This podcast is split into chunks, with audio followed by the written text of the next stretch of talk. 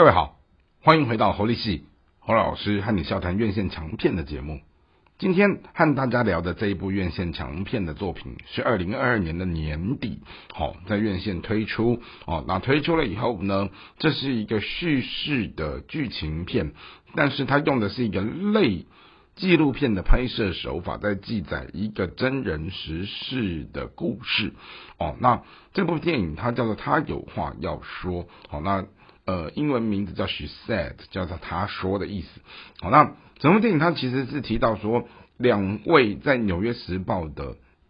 女记者，他们在做一个比较呃深入的调查式报道，在研究影坛当中某一位大佬他。借由工作的关系，跟他个人的权势，性侵了非常多的女明星和女工作人员，然后以这件事情作为一个女性在职场的被性别歧视或霸凌，甚至侵害的这样的。一个议题着手，哦，那他们开始展开了一个愚公移山的这样的一个很不容易的调查报道。那提到调查报道，在我们新闻媒体当中，哦，这是一个很深入、很专业的东西。也就是说，如果我们相较于这种所谓的浅碟的。我们讲的整点新闻或者是一日新闻的东西，调查报道，它需要一个记者或一个新闻团队，可能少则花上几个月，多则可能是几年的时间去蹲点啊，去追踪、去调查，甚至去分析。好，那这里面用到的整个人事。物好财力哈物力人力的成本是相当可观的，好，所以回到了我不敢讲其他国家，至少在台湾，我们要看到一个很有据调查式报道的这样的一则新闻，它。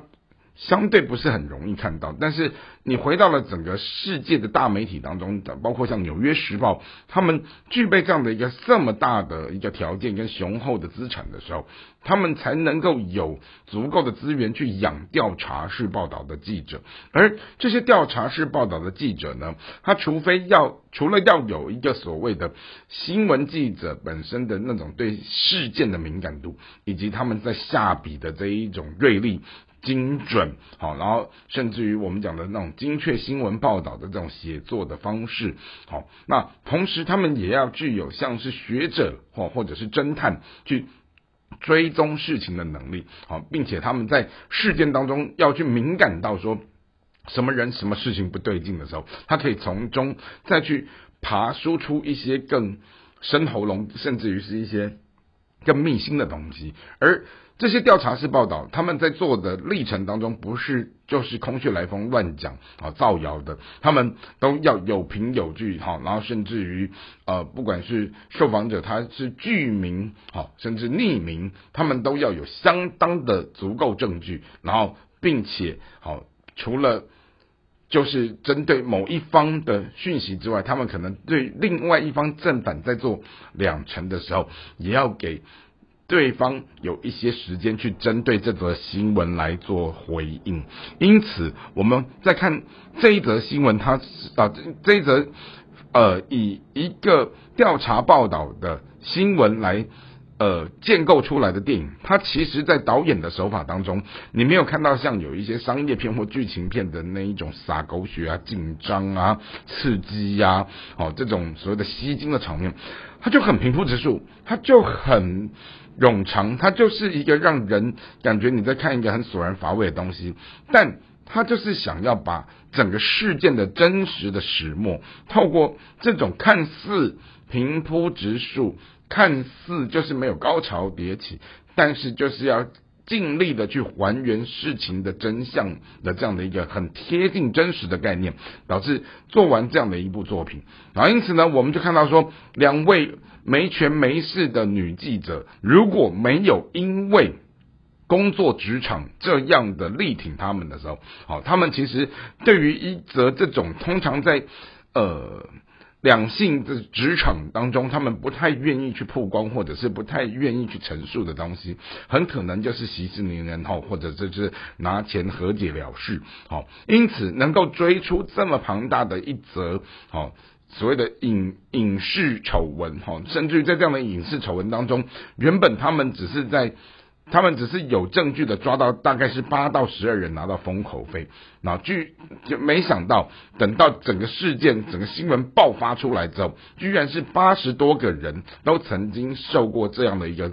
职场的这样一个迫害，因此我们就发现到一件事情是，从一个两性的观点，他在面对职场的时候，他仍旧是多多少少会有一些性别的，甚至于种族外带性别的歧视。好，再加上说，呃，我们回到一个组织端，好，可能是那种高位的男性，他可以去霸凌，好，或者是去奴役一个。啊，位阶低的女性，然后为她做一些工，看似假装是工作，但是其实都是跟工作无关的一些，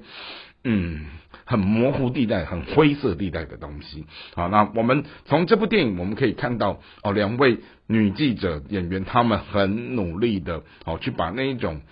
女性的那种无冕王的形象做得非常好，并且我们也看到。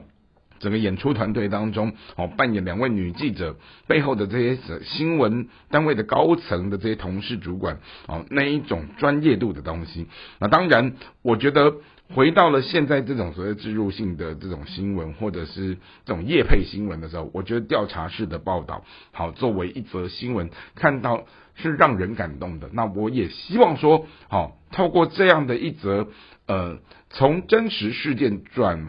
化变成是呃大荧幕的一部院线作品，尽管他用的是一个类纪录片的形式，把戏拍的冗长，把戏拍的平铺直述，把戏拍的没有高潮迭起，但是就这样的一则精神层面，我希望他能够带给整个已经渐渐的就是腐败的哈，渐渐就是已经堕落的这样的一个新闻从业环境的时候，给予一些正面的。一些示范或者是一些正面的鼓舞，这就是今天的节目和大家分享的内容。希望今天的节目大家喜欢，我们下次再会。